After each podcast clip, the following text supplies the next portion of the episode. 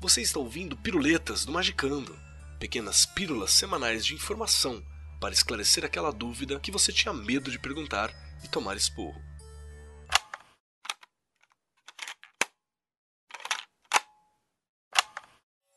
Salve magiqueiros, aqui é o Rodrigo Grola e hoje vamos a uma piruleta especial. Ela veio de uma dúvida no grupo Mundo Freak do Telegram.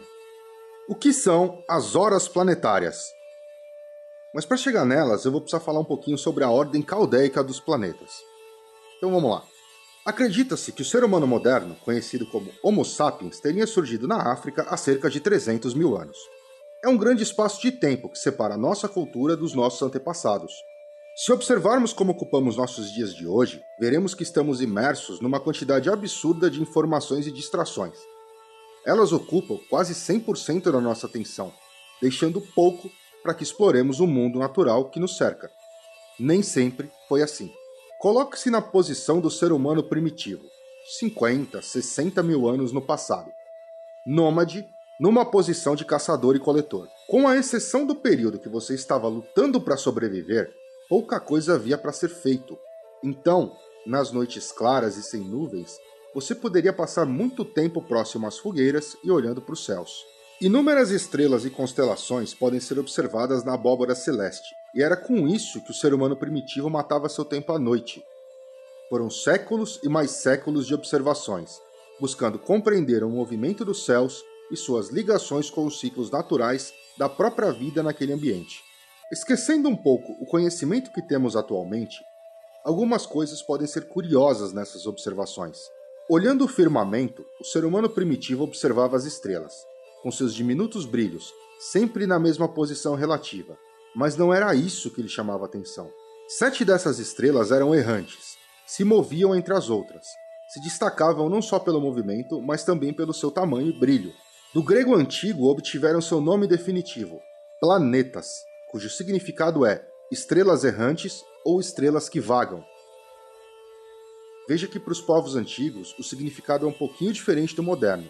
O Sol e a Lua também eram considerados planetas. Entenda, mais uma vez, quase todas as estrelas e constelações mantêm suas distâncias fixas entre elas. E mesmo com o movimento que realizavam ao longo do tempo, o ano, estão sempre no mesmo ponto umas em relação às outras, com algumas exceções, os planetas visíveis.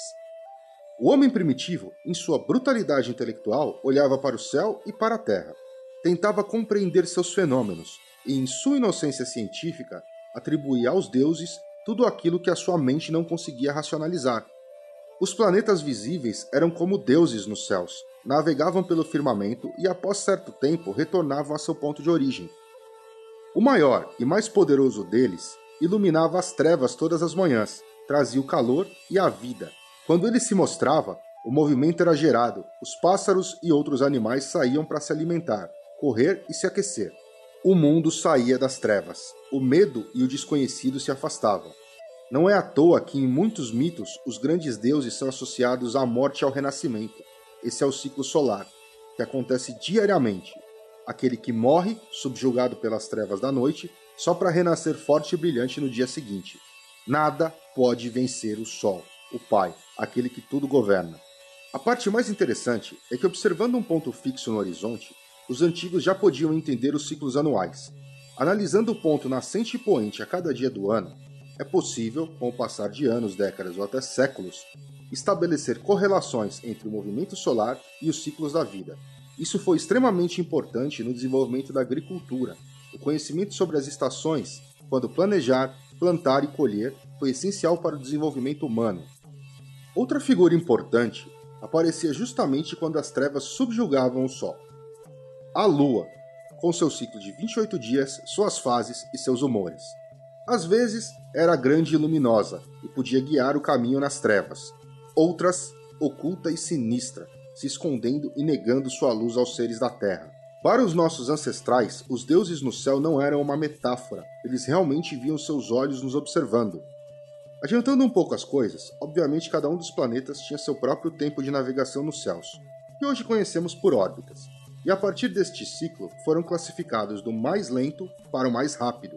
Saturno, Júpiter, Marte, Sol, Mercúrio, Vênus e Lua. Esta atribuição é hoje conhecida como Ordem Caldeica. Sua origem remete aos caldeus, povo de origem semita que vivia no sul da Mesopotâmia no primeiro milênio antes de Cristo. Este povo teve como capital do seu império a cidade da Babilônia, fundada pelos Amoritas, e por isso também são conhecidos como neobabilônicos.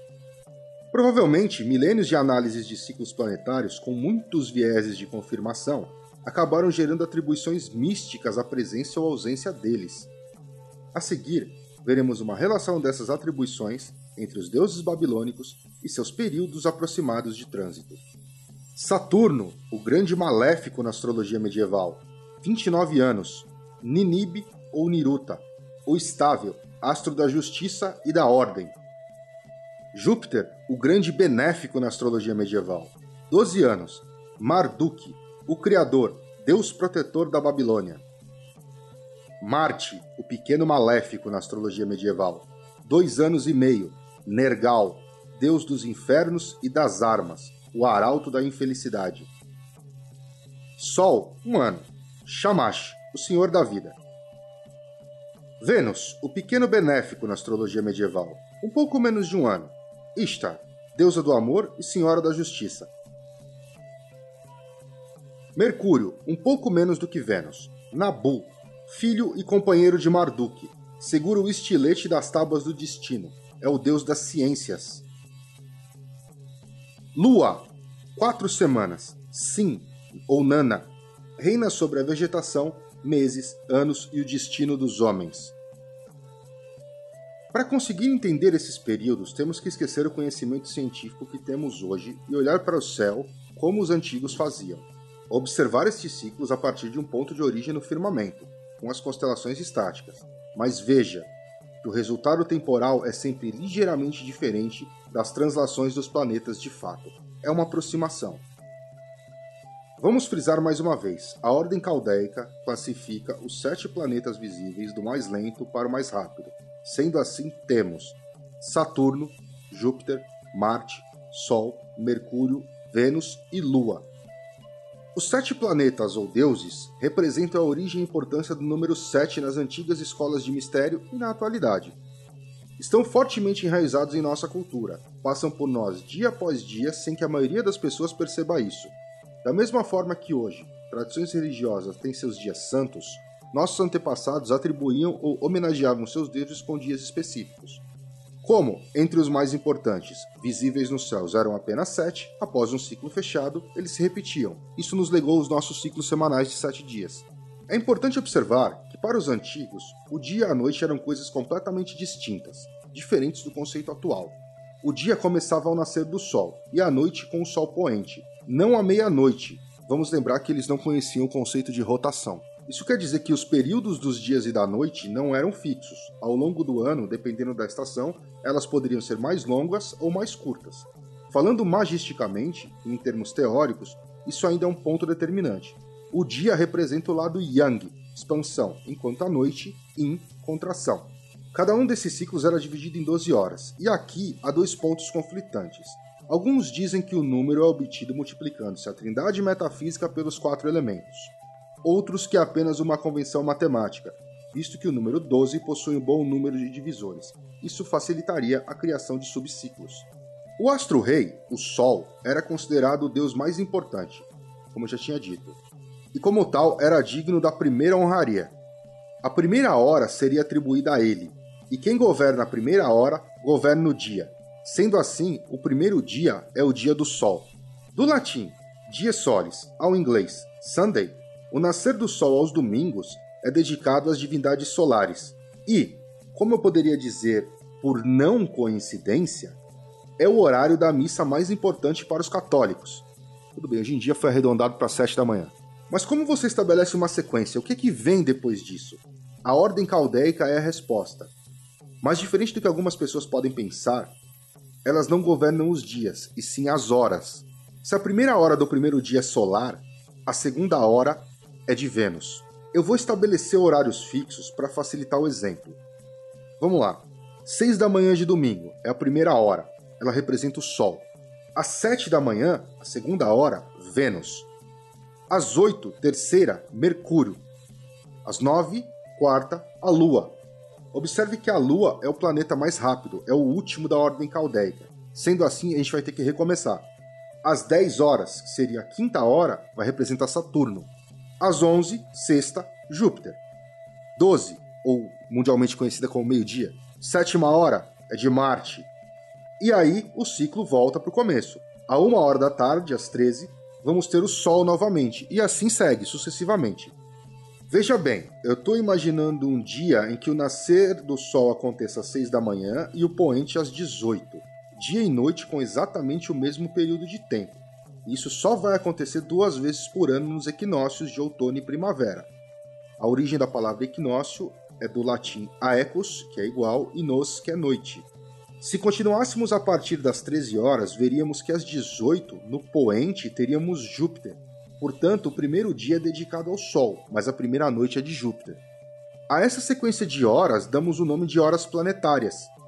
Eu vou fazer um esforço para lembrar o Andrei de colocar a tabela completa no post desse episódio. Isso vai ajudar. Independente disso, continuando.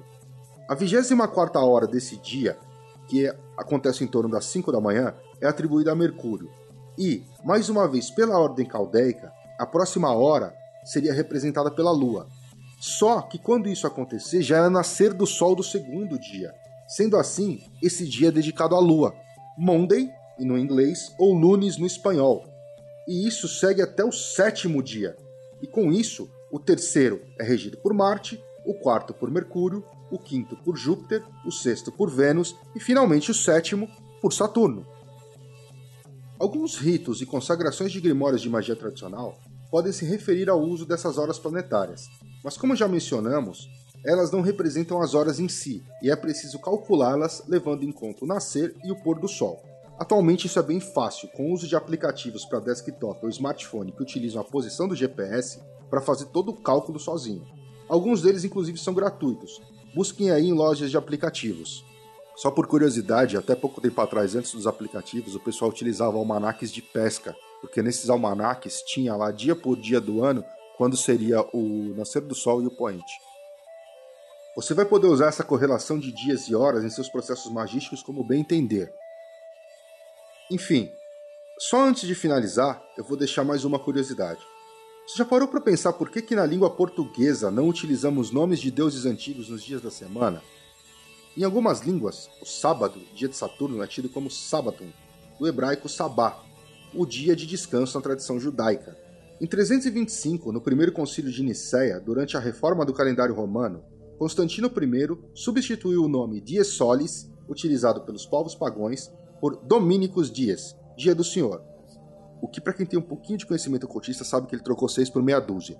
O termo féria ou feira significa dia de descanso em latim, passou a ser empregado no ano de 563 d.C., após um concílio católico na cidade de Braga, em Portugal. Nesse evento, o bispo Martinho de Braga decidiu mudar os nomes que eram atribuídos a deuses pagões inicialmente para a Semana Santa, que antecede o domingo de Páscoa, que eram então feriados, por isso dias de descanso. Posteriormente, acabou sendo adotado pelos portugueses para os outros dias. Eu vou deixar um agradecimento especial para Ana Cláudia Pérez, que colaborou na revisão desse roteiro. Eu sou Rodrigo Grola e espero que vocês tenham gostado de mais essa piruleta. Dúvidas, comentários e sugestões de pauta no post desse episódio no site do Magicando.